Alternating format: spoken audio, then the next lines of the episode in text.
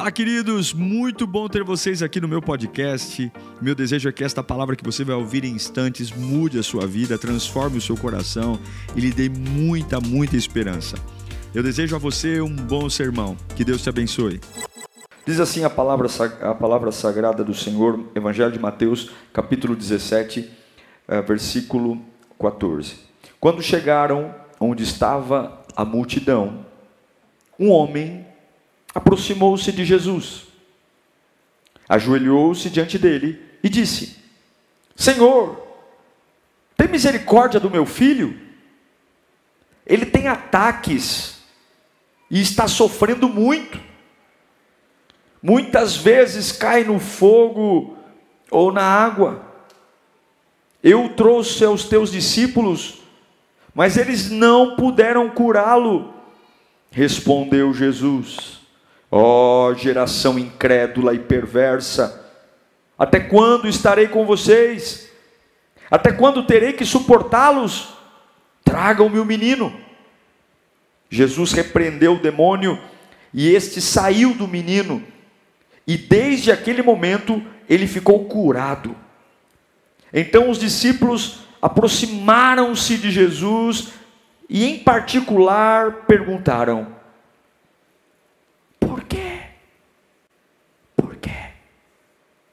que não conseguimos expulsá-lo? E ele respondeu: Porque a fé que vocês têm é pequena. Eu lhes asseguro que se vocês tiverem fé do tamanho de um grão de mostarda, poderão dizer a este monte: vá para lá, e ele irá. Nada nada lhe será impossível. Você veio aqui para receber uma palavra, não veio? Você veio aqui para sair daqui diferente de como chegou. Pois Deus vai falar com você, vai falar comigo, vai falar com a gente. Essa palavra é viva. Feche os seus olhos e com toda a tua intensidade peça para o Senhor falar com você.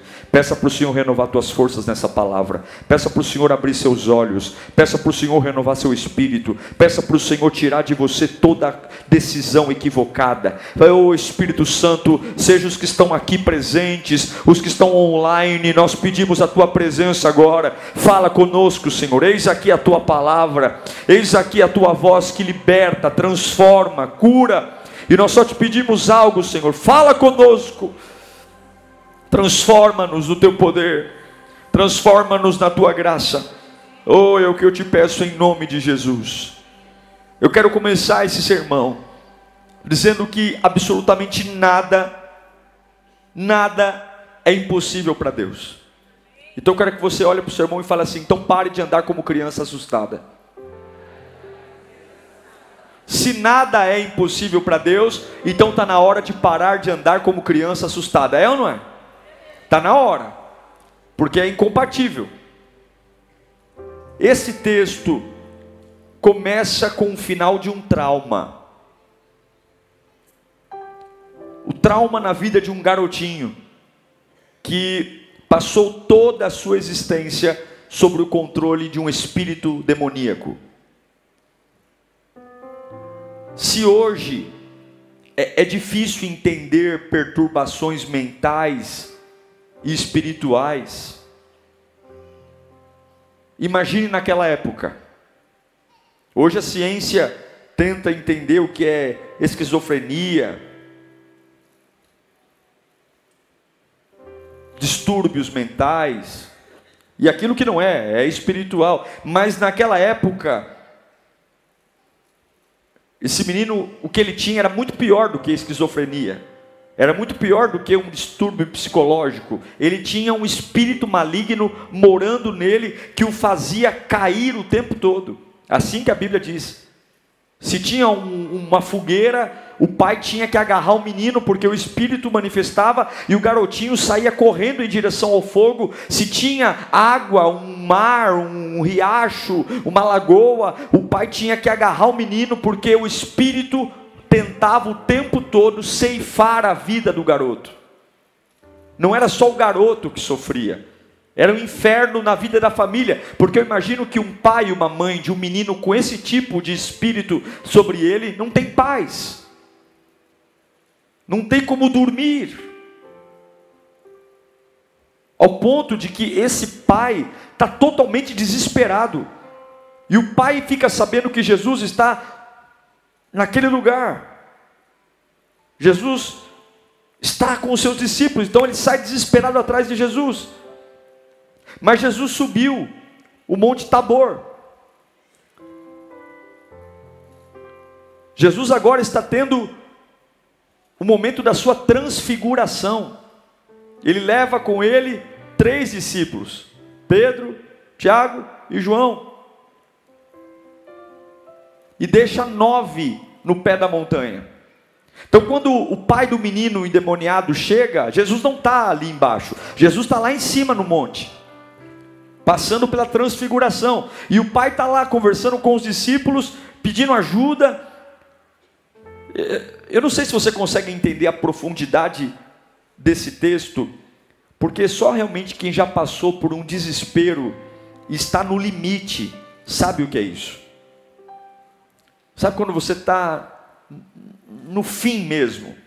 Você fala assim: olha, eu não aguento mais, eu não aguento mais morar nessa casa do jeito que ela tá, eu não aguento mais ter essa família, eu não aguento mais, eu amo meu filho, mas não está dando mais para viver com esse menino do jeito que tá, é, é, o dia inteiro caindo, é o dia inteiro tendo que ficar amarrando esse menino, porque o demônio, eu, eu, eu não estou falando, gente, de, de, um pedido recheado de educação, de um pedido recheado de por favor, você pode me ajudar. Eu estou falando de um pai que não tem mais o que fazer, não sabe mais para onde ir, de um pai que está com o seu plug mental totalmente destruído e ele não suporta mais aquela situação e ele está falando para os discípulos: por favor, façam alguma coisa. Eu não aceito voltar para casa com isso, porque tem coisas que nos desesperam mesmo. A gente é impotente. E o que eu acho interessante é que ele está no meio de uma multidão. Ele está tratando de um problema íntimo no meio do povo. Não tem uma salinha reservada. Que a gente, quando tem um problema familiar, a gente fala, pastor, se eu tenho um tempo para me atender, eu estou com um problema, não dá para eu tratar aqui, né? É um negócio meio particular, dá para a gente conversar sós. Ele não pede um gabinete. Ele não marca, ele não chama os discípulos no canto. Não, ele não está. Ele está tão destemperado, ele está tão, tá tão arrasado que ele não tem problema em gritar para todo mundo: Eu não aguento mais. E aí, discípulos, tem um demônio no meu filho que joga no fogo, joga na água, é o um inferno. A minha vida é um inferno. É um pai que não aguenta mais. E o que eu acho lindo é que ele tem clareza. Só que o que acontece? Os discípulos não conseguem expulsar o demônio do menino. Aí Jesus desce. Depois de um momento único, ele desce, e quando ele desce, está uma bagunça ali no pé do monte. Os nove discípulos com cara de paisagem, tudo constrangido, porque oraram, oraram, oraram e o demônio não saiu. O pai do menino continua desesperado, porque ele, ele o problema está ali, a multidão sem entender alguma coisa, porque como é que é? Discípulo de Jesus e não consegue fazer o que Jesus faz. E aí Jesus pergunta o, de novo o que aconteceu. E o que eu acho lindo é que esse pai, ele explica de novo para Jesus o que ele já tinha explicado para os discípulos. Porque nós temos um grave defeito quando nós olhamos para a nossa vida, e algumas vezes as coisas são tão difíceis que dá preguiça de explicar. Quem já passou por isso? Eu já passei. Aí a gente fala assim: como é que você está? O que, que você está vivendo? Ah, é muito complicado. A gente resume tudo a palavra complicado. É muito complicado. Ah, é, ora por mim, irmão. É muito difícil. só ora por mim. É muito complicado. É, olha, é assustador o que eu estou vivendo. Mas eu não, não consigo te expressar. O que eu acho lindo é que esse esse pai, quando Jesus pergunta o que está acontecendo, ele explica. Ele fala. E eu quero dizer a primeira coisa para você. Quando você quer que Jesus faça um milagre na sua vida, não vem com esse lance de é complicado. Não vem com esse lance de que é difícil. Não vem com essa conversa de que, de que ai, é muita coisa. Não, você tem que abrir essa boca e dizer o que está acontecendo. Orações respondidas são orações vocacionadas. Orações respondidas são orações dirigidas. E aí Jesus ouve o, pai do menino, o pedido do pai do menino e cura o menino. O menino é transformado. O menino é restaurado completamente. E vou embora para casa. Porque é assim que Jesus faz. Mas agora tem um problema. Qual é o problema? Os nove discípulos que oraram pelo menino e não conseguiram curar o menino, tem uma pulguinha atrás da orelha. E qual é? Por quê que nós não conseguimos? Por que, que Jesus conseguiu? O que, que ele fez que eu não fiz? Olha, irmãos, uma das coisas que eu aprendi é que o sucesso, a vitória, ela tem que ser aceita com humildade. Mas as falhas devem gerar perguntas. Eles erraram em alguma coisa, mas eles acertaram e não jogar o erro para debaixo do tapete. E ir até Jesus e perguntar: onde foi que nós erramos? Por que, que nós oramos e não aconteceu nada? E algumas vezes a gente precisa perguntar para Jesus por que, que as coisas não estão funcionando. Algumas vezes a gente precisa ir até Jesus e dizer o que aconteceu. Por que, que eu orei e não deu certo? Por que, que eu clamei e não senti? Por que, que eu pedi uma resposta e não veio? Escute o que eu estou ensinando para você aqui, pela palavra de Deus. Esses discípulos, eu tiro o chapéu para eles, porque eles estão admitindo que eles fracassaram em algum momento da oração. E eles não estão fingindo que nada aconteceu. Eles não estão jogando para baixo do tapete. Eles estão indo até Jesus porque nós não gostamos de fracasso, nós não gostamos de falhar, de falar de falhas, nós gostamos de superar, nós gostamos de avançar, mas eles estão indo até Jesus dizendo: Ô oh, Jesus, nos explique por que e onde nós falhamos. Se você quer ter uma vida diferente, você não pode ignorar os seus fracassos, você não pode ignorar as coisas que você não fez bem. Você não pode ignorar as coisas que eram para ter funcionado, mas não funcionaram. Você tem que criar perguntas para Deus diária que você não consegue superar. Por que, que eu não consigo parar de beber? Por que, que eu não consigo parar de fumar? Por que, que eu não consigo um emprego na minha área? Por que, que eu não consigo ser feliz no meu casamento? Por que, que eu não consigo arrumar um namorado decente? Ou uma namorada decente? Por que, que todo mundo ora e vive milagre e eu oro, oro, oro e não consigo? Por quê? Quando você começa a fazer perguntas e questionamentos, daquilo que você não foi capaz de vencer, é muito provável que Jesus te responda. É muito provável que Jesus te diga: quando falhar para nós não é um erro capital, porque nós vamos falhar, nós vamos errar. Vai ter coisas na nossa vida que não vão dar certo. E aí, quando eu, ao invés de usar esse erro como algo para baixo do tapete, é, mas eu vou perguntar, Jesus, por quê? Gente, o maior problema não é não conseguir expulsar o demônio. O maior problema é não descobrir o motivo pelo qual eu não consegui expulsar o demônio. O maior problema não é não casar. O maior problema é descobrir por que, que eu não consigo casar. O maior problema não é ter terminado o namoro. O maior problema é descobrir por que eu não dou certo com namorado nenhum. O maior problema não é que eu recaí na cachaça ontem. O problema é porque que eu sempre estou recaindo na cachaça. O maior problema não é porque eu fui demitido. O maior problema é porque ao longo da minha vida, essa é a minha marca. E eu acho lindo os discípulos indo para Jesus dizendo: Ei, vamos passar limpo esse meu fracasso, vamos passar limpo esse meu erro, porque eu quero aprender. Eu quero dizer que a vitória não te ensina nada, mas o fracasso ensina muito.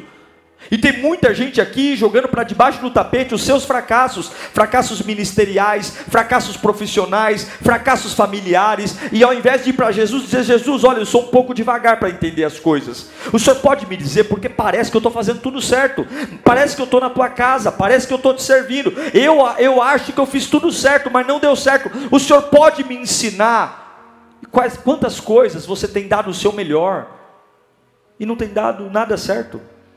E você não pergunta? E você continua no automático? Se você está servindo na igreja e está cansado, tem alguma coisa errada. Se você vem à igreja, vem à igreja, vem à igreja, clama, ora, ora, ora, e a tua vida é um inferno, tem alguma coisa errada. Se você dobra o joelho para orar de madrugada ou à noite no pé da sua cama, e no teu quarto uma unção de Deus não vem, e você continua sempre estressado, cansado, nervoso, você tem que falar: Jesus, o que está acontecendo comigo? Por que, que eu oro, oro, oro e não consigo? Veja, nem sempre é a paixão que resolve, nem sempre é o grito.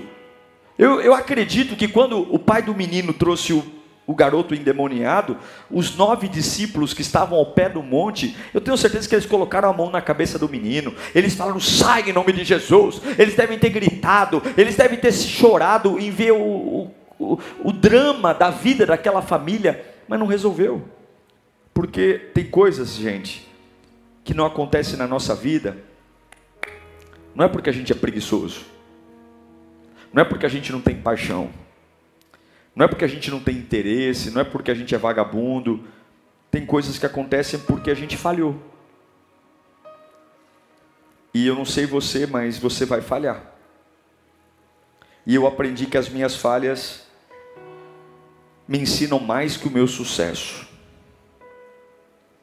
Escute aqui.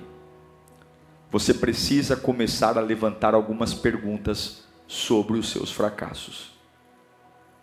Você precisa começar a perguntar para Deus coisas que não estão claras para você, mas que Ele precisa esclarecer. Por que, que eu não consegui expulsar esse demônio, Jesus?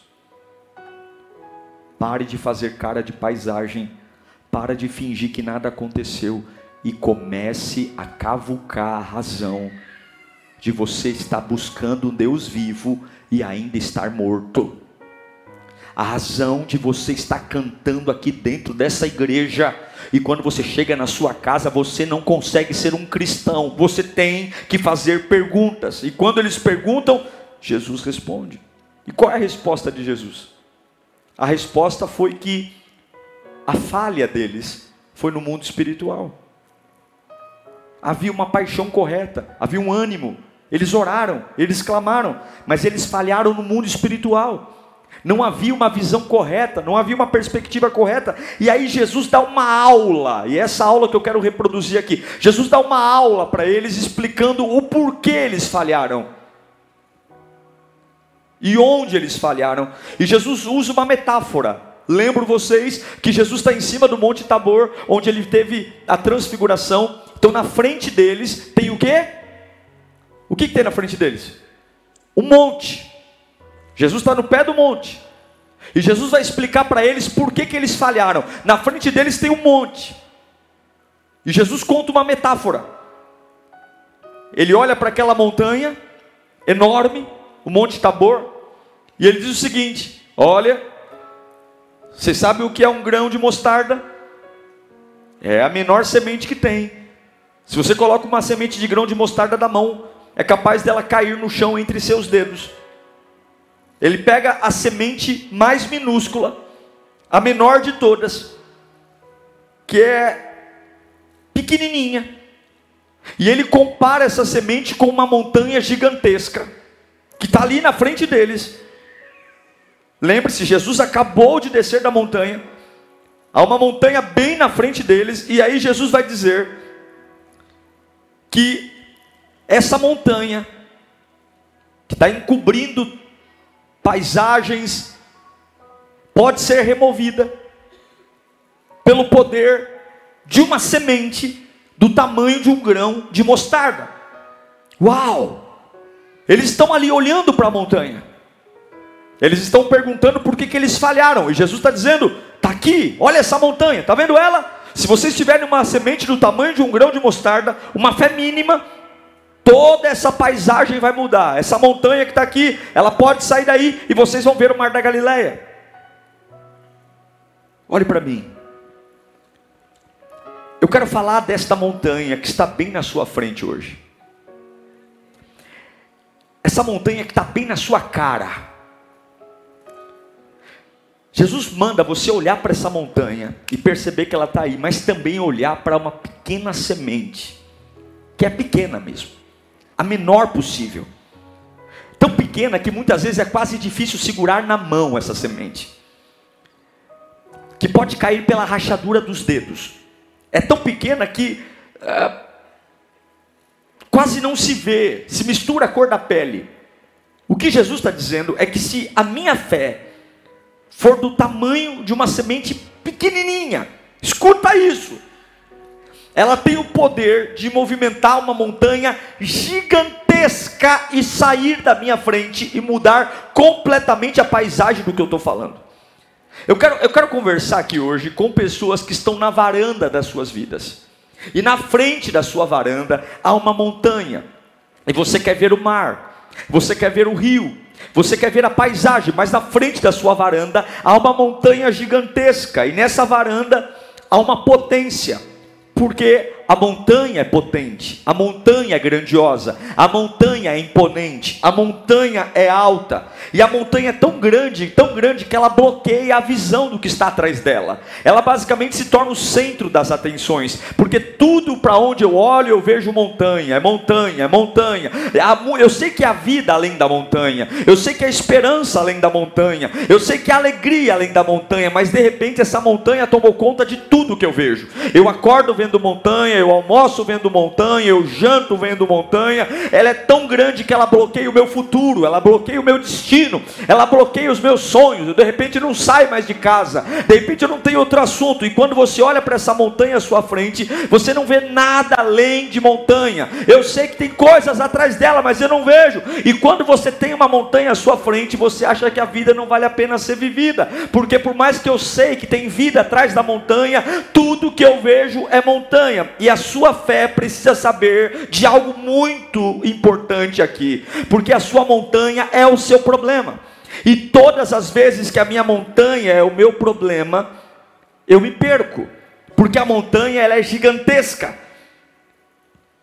E eu preciso lutar por uma fé gigantesca.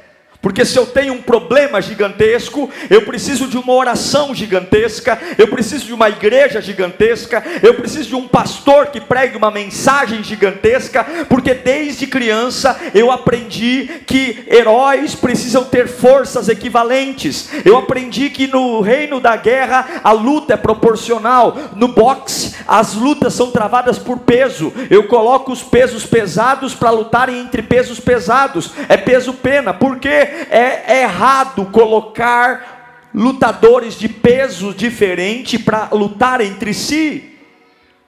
Na minha cabeça, uma grande montanha se move por uma grande fé.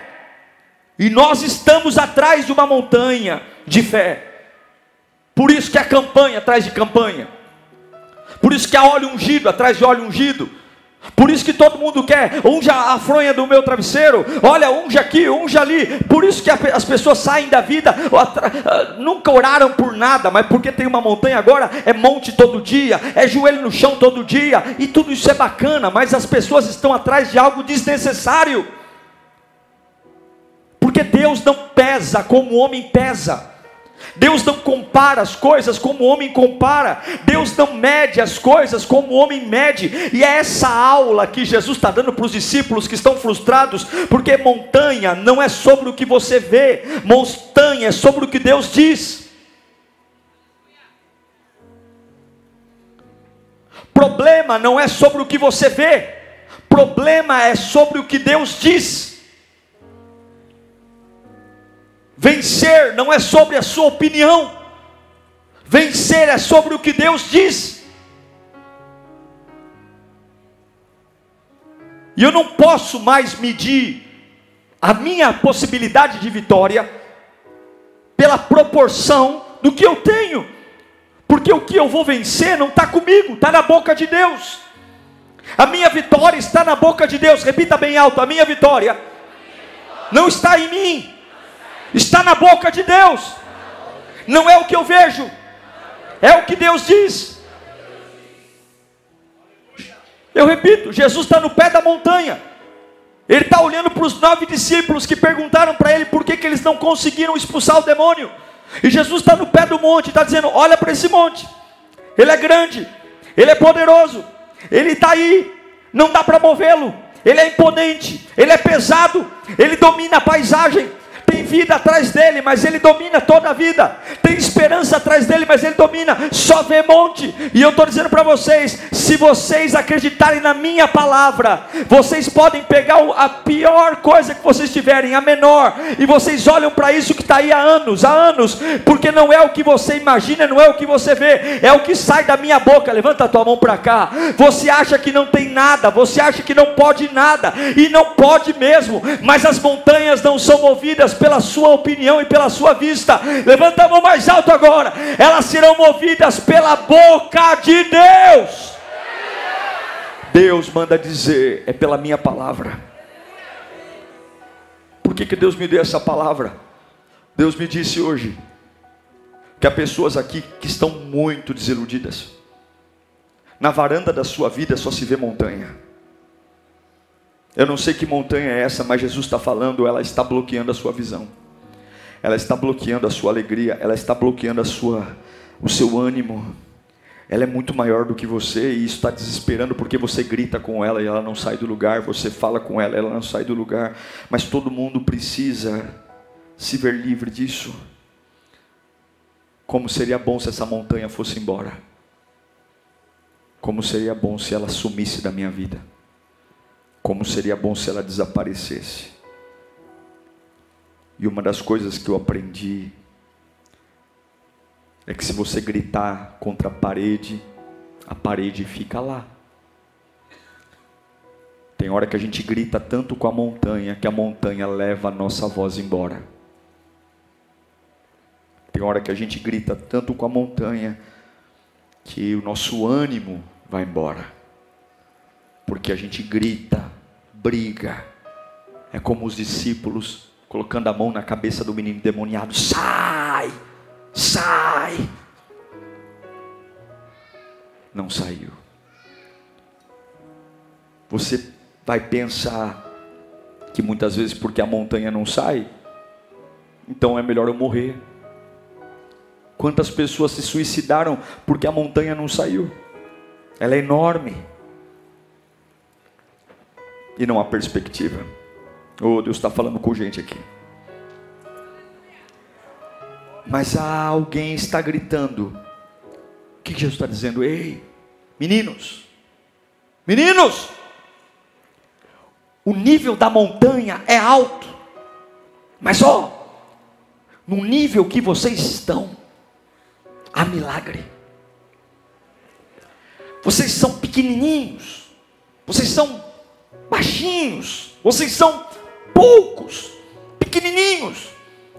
Mas pega a semente, pega a semente, não desvalorize a semente, porque a montanha, ela é grande, ela é imponente, mas a montanha não cresce mais. A montanha já está no máximo dela. A montanha não tem o que fazer. Montanha não gera montanha. Mas pega esse negócio pequenininho que eu coloquei. Porque eu vou ensinar uma coisa para vocês. Escute isso. Todas as vezes que você tiver uma batalha, lembre-se disso. Reino de Deus não é um reino de proporções. Para mover uma montanha, você não precisa ter uma fé do tamanho de uma montanha. Para mover uma montanha, você pode ter uma fé pequena. Desde que essa fé funcione desde que essa fé trabalhe, desde que essa fé esteja alinhada com o Deus da vida. Para vencer grandes desafios, você não precisa ter uma oração imponente, você não precisa ser uma autoridade de teologia, mas aquilo que sobrou nas tuas mãos, se você colocar diante da voz de Deus, montanhas sairão, porque não é o que parece, não é na mesma proporção. Eu não sei se você está entendendo, mas Jesus está dizendo para eles: se vocês usarem uma semente pequena, ela não tem nada, ela é minúscula, mas se ela estiver diante da minha voz, você vai olhar para aquilo que é gigantesco, para aquilo que é impossível, para aquilo que é grande, e isso vai se movimentar, e você vai voltar a ter a vista do horizonte, você vai voltar a ter a vista da paisagem, porque uma semente de mostarda, diferente da montanha, ela é pequena pequena, ela é minúscula, mas a semente pode o que a montanha não pode. A semente pode gerar vida, a semente pode multiplicar, a semente pode crescer, a semente pode forrar uma montanha inteira de ervas. A semente tem vida, a montanha é morta. E eu quero que você entenda: diante dos homens você é pequeno, diante das pessoas você não tem nada. Essa doença é muito maior que você, esse desemprego é muito maior que você. E aí todo mundo está dizendo: ei rapaz, corra, corra, faça cursos. E todo mundo está dizendo: busque uma fé do tamanho do teu problema, faça campanha. E você está indo em quatro, cinco igrejas ao mesmo tempo. E você acorda, põe o copo de água em cima da TV. E você sai agora. Não, não, você viu outros escritórios fazendo e ganhando dinheiro. E agora há uma pressão. Eu estou ficando para trás. Por quê? Porque para vencer eu tenho que crescer. Eu tenho que estudar. Não come, não dorme, não faz mais nada. Está adoecendo, úlcera no estômago, dor de cabeça. Porque eu preciso encontrar uma fé do tamanho de, do, do tamanho de uma montanha para mover uma montanha. E Jesus está dizendo: não, o que eu dei para você é vivo, é o que eu dei para vocês, os homens banalizam. O que eu dei para você parece nada, o que eu dei para você não é nada diante de uma montanha, mas a montanha está morta, a montanha não multiplica, a montanha não tem o que fazer, não tem o que crescer, mas o que eu dei para você é pequeno, cabe entre as rugas da mão, mas se estiver diante da minha palavra, tenha uma certeza: o que eu te dei está vivo, o que eu te dei multiplica, o que eu te dei cresce, o que eu te dei desenvolve, o que eu te dei tem autoridade, o que eu te dei tem poder, o que eu te dei tem autonomia, o que eu te dei pode fazer no nível que você está, olhar para coisas que estão acima do seu nível e na autoridade do meu nome, porque não é o que você vê, é o que eu falo, não é o que você vê, é o que eu falo. Se eu estou mandando você falar, pode falar. Montanhas vão sair, levanta a mão para cá. Uma nova paisagem vai entrar na sua varanda, uma nova paisagem vai entrar na sua casa. Eu me lembro quando eu comprei o meu apartamento aqui Itaquera. Eu comprei meu apartamento e na hora de comprar, eu mudei já daqui, mas quando eu comprei, eu comprei porque eu queria ver a arena do Corinthians. E eu falei para o corretor assim: eu quero da vista da minha da sacada aqui do apartamento ver a arena do Corinthians. Maravilha. Aí ele falou: olha, temos aqui no nono andar, eu estava descapitalizado, tem no nono andar, tem no décimo quinto. Aí eu falei, não tinha nada do lado. Tinha nada, tinha pré do lado, vista. Não, nono tá bom. Comprei no nono andar. E eu ali e começou a construir o apartamento. Depois de um período, perto de, de mudar para apartamento, não sabia, mas um outro prédio começou a ser construído do lado. Ah, Jesus. Aí eu fiquei perguntando, quantos andares vai ter esse prédio? Tem que ter oito, porque o meu nome tem que ter oito. Tem que ter oito. Quantos, pergunta-me quantos andares tem um prédio? Nove. Ele termina exatamente na altura do meu apartamento. Quem está do décimo para cima vê o estado do Corinthians. Eu não vejo. Ele tomou toda a paisagem da minha, da minha sacada. Eu só vejo aquele apartamento. Não vejo mais nada. A hora que eu for, é o prédio que está lá. Eu sei que o que eu queria ver está lá atrás. Eu sei que o que me inspirou a comprar aquele apartamento daquele lado está lá. Mas tem algo entre nós. Tem algo. É mais ou menos isso que Jesus está ensinando. A montanha sempre vai estar entre algo. E muitas vezes o que está entre você e o que você queria é grande. Mas eu quero dizer para você que a montanha está morta. E a semente está viva. E é por isso que Deus escolhe a semente pequena. Porque quando a semente tem a boca de Deus, a semente se enche de glória e ela é capaz. Sabe o que Jesus está dizendo para os discípulos? Olha aqui para mim, e aqui eu vou encerrar. Eu tenho certeza que quando o pai do menino trouxe o garotinho endemoniado e contou a história, talvez os discípulos falaram assim: Meu Deus, o caso é grave. Esse menino está sofrendo. Vamos fazer aquela oração que a gente nunca fez. Vamos fazer aquela oração poderosa, bonita. Deve ter colocado a mão na cabeça do menino. Oh, meu Deus e meu Pai, em nome de Jesus, agora. Talvez ele fez aquela oração pomposa, aquela oração bonita, aquela oração teatral, aquela oração que arrancou lágrima das pessoas. Mas não foi uma oração sincera. Eles poderiam ter sido eles, eles poderiam ter sido simples eles poderiam ter não se intimidado com a gravidade do problema e nem com a gravidade da montanha. Eles poderiam apenas usar o que estava nas mãos dele e crer que com a boca de Deus tudo é possível. Eu não sei se você está entendendo, mas Jesus está ensinando que você não precisa ter uma arma do tamanho do teu adversário. Eu não sei para quem eu estou pregando aqui, mas talvez o demônio tem sido tão intimidador, tão intimidador, tão barulhento, tão raivoso, espumando pela boca, contando histórias aterrorizantes, e Deus está falando: calma, calma, deixa o cão latir, deixa o cão latir. Deixa o cão babar, deixa o cão mostrar os dentes. Porque fé não é sobre ser grande. Não. Fé não é sobre ser grande. A gente perde a nossa batalha porque a gente quer ser grande na batalha. Não, não, não, não, não. A fé acontece na dependência. A fé acontece na confiança. Eu posso ser pequeno, não tem problema. Eu posso estar em minoria, não tem problema. Eu posso ser o pequeno Davi, não tem problema. Eu posso não ser ouvido pela maioria, não tem problema. Eu posso ver a montanha e dizer claramente ela é maior do que eu, claramente é mais difícil do que eu, claramente. Mas às vezes eu só preciso entender que na minha pequenez a voz de Deus muda tudo. A voz de Deus faz tudo e eu vou voltar, eu vou imaginar, porque eu vou ver a vista atrás dessa montanha. Deus manda dizer a pessoas aqui que há tempos têm tentado entender o que está atrás das montanhas, como é a vida sem essa situação, como é a vida, como será meu casamento quando isso sair da minha casa, como será o meu trabalho, como será o meu escritório. Será que você consegue imaginar o que está atrás dessa montanha? Nós somos treinados para entender que as guerras são equivalentes, e eu vou dizer para você: todas as batalhas que você for enfrentar serão maiores do que você, mas não é o que você vê, é o que Deus fala não é o que você vê, é o que Deus fala. Eu sei que parece estúpido, eu sei que parece louco, mas uma mostarda move uma montanha.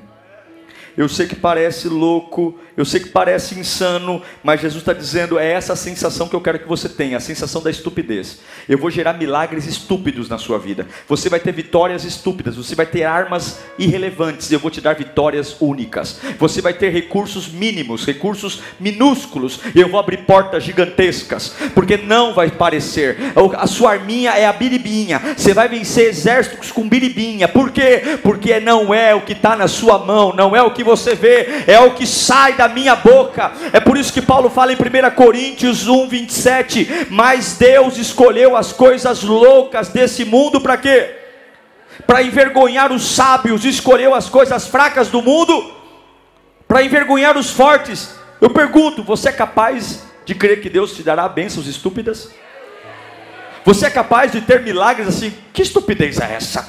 Como é que você vai enfrentar com tão pouco? Como é que você vai enfrentar essa depressão com tão pouco? Como é que você vai sair de vícios, de drogas com tão pouco? Eu te conheço, você bebe desde os 13 anos. Como pode dois cultos na igreja e você vai dizer não é a semente, é o que sai da boca de Deus? E o meu Deus está dizendo: use o que eu tenho. Deus vai te tirar daí. Acredite ou não, vai ser um processo maluco, vai ser um processo insano, vai ser um processo complicado porque você não tem o que é possível para vencer isso. Você não tem apoio suficiente, você não tem capacidade suficiente, você não está com a maioria, você não tem todas as respostas, você não tem toda a experiência. É uma montanha versus uma mostarda, um grão de mostarda. É um massacre para todo mundo. É impossível, é estupidez tocar nesse assunto. Cala sua boca, vive a sua vida, não fala sobre isso. Aceita a montanha e eis que vem uma uma voz contramão, na contramão hoje, dizendo: não é o que você vê, não é o que estão dizendo, é o que sai da minha boca. E hoje eu estou dizendo para você: não vai ser equivalente, porque aquilo que é pouco na tua mão, esse pouco de vida, esse pouco de oração, esse pouco de fidelidade a Deus, esse pouco de oferta, esse pouco de dízimo, esse pouco de voluntariado, esse pouco de fidelidade, esse pouco que eu coloquei na sua mão, esse pouco de persistência, esse pouco chegou aqui nesse culto com a cabeça inchada, com os olhos sofrendo, o coração apertado, mas veio arrastando, mas veio. Esse pouco de adoração, só você sabe como foi difícil levantar a mão para adorar aqui hoje. Só você sabe como foi difícil deixar tudo que deixou para trás. E Deus está dizendo: esse pouco na minha mão, esse pouco é maior que a montanha, porque o diabo está morto, o demônio está morto, mas a minha obra em você está viva, e eu tenho mais poder na pequena semente viva do que na montanha morta. Levanta a tua mão para cá, não menospreze o pouco que Deus deixou aí, não menospreze o pouco que Deus deixou aí, não menospreze, não se assuste com o que o diabo está fazendo, porque o que ele está fazendo já está morto. Se você tem um pouco aí, continue, levanta a tua mão e fala: Senhor, eu vou usar o meu pouco. Eu vou usar o meu pouco. A resposta Jesus, de Jesus para os discípulos é: se você usar o pouco, combinado com a minha boca, os seus olhos vão ver uma montanha se mover. Deus é um Deus de pouco.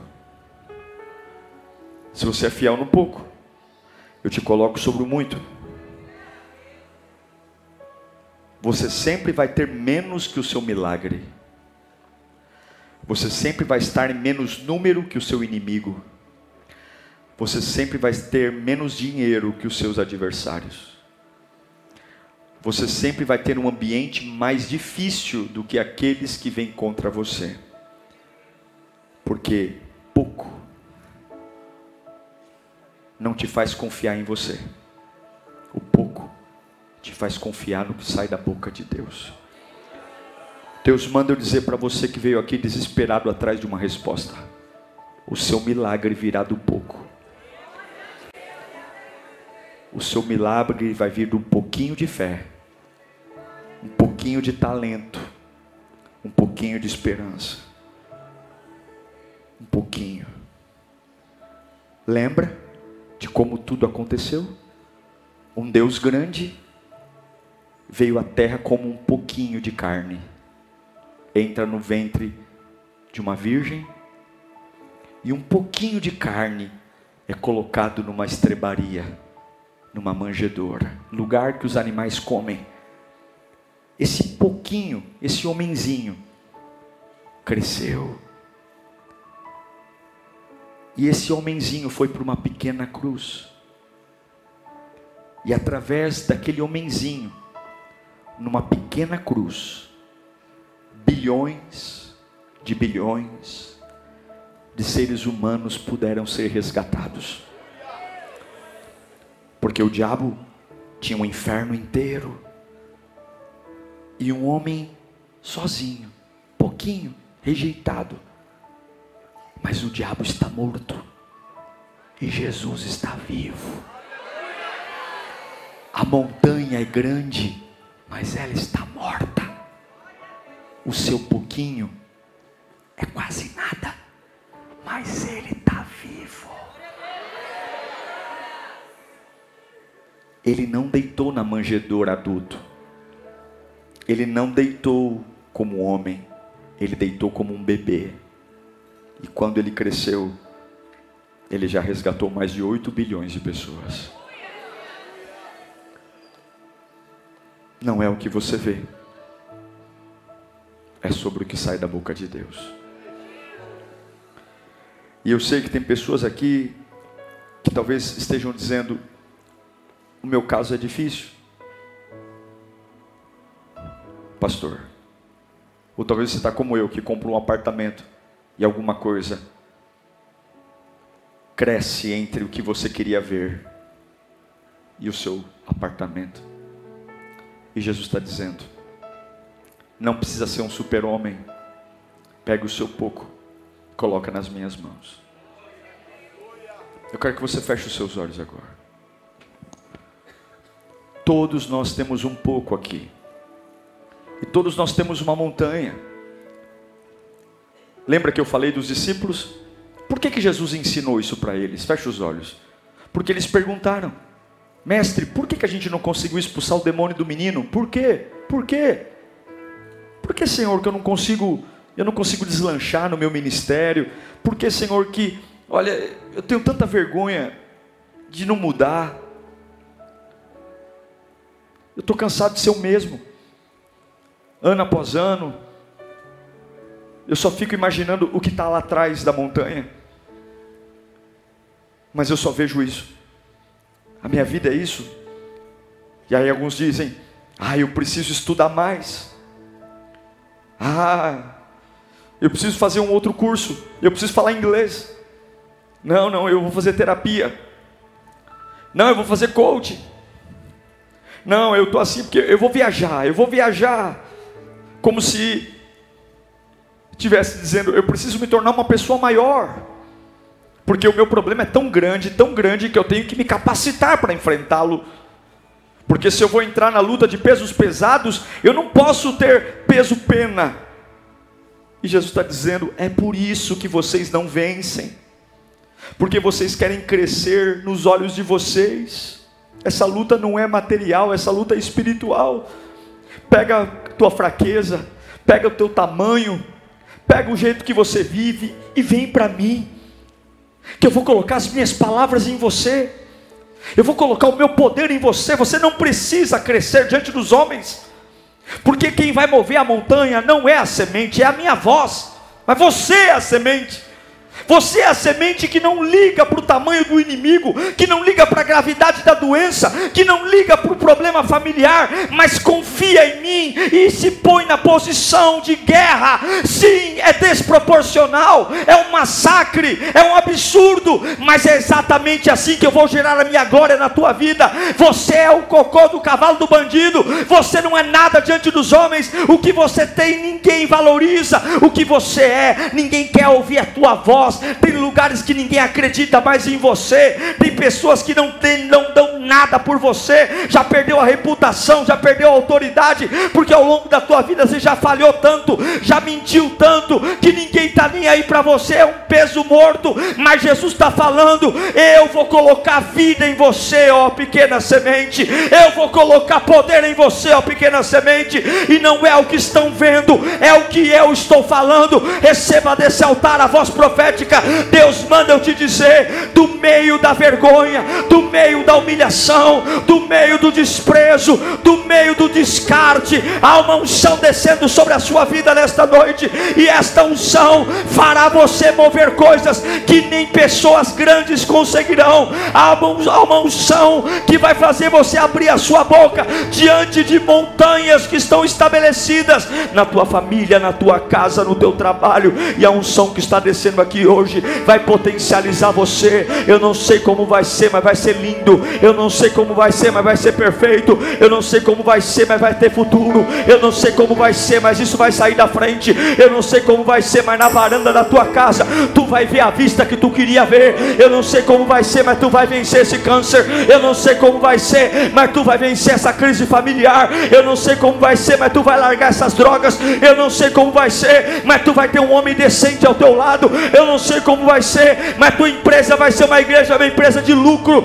sem se sujar com corrupção. Eu não sei como vai ser, mas tu vai ser um homem tomado pelo Espírito Santo. Tu não era ninguém, tu morava numa casa de ninguém, tu era um Gideão, tu era um Davi, tu era um Jeremias, mas a boca de Deus falou contigo hoje, e Deus está falando: é no meio do pouco que eu vou mudar a tua vida e vou transformar tudo e todos. Levante-se na fé, Deus está está te chamando hoje. Não é o que você vê, é o que eu falo. Não é o que você vê, é o que eu falo. Não é o que você vê, é o que eu falo. Não é o que você vê, é o que eu falo.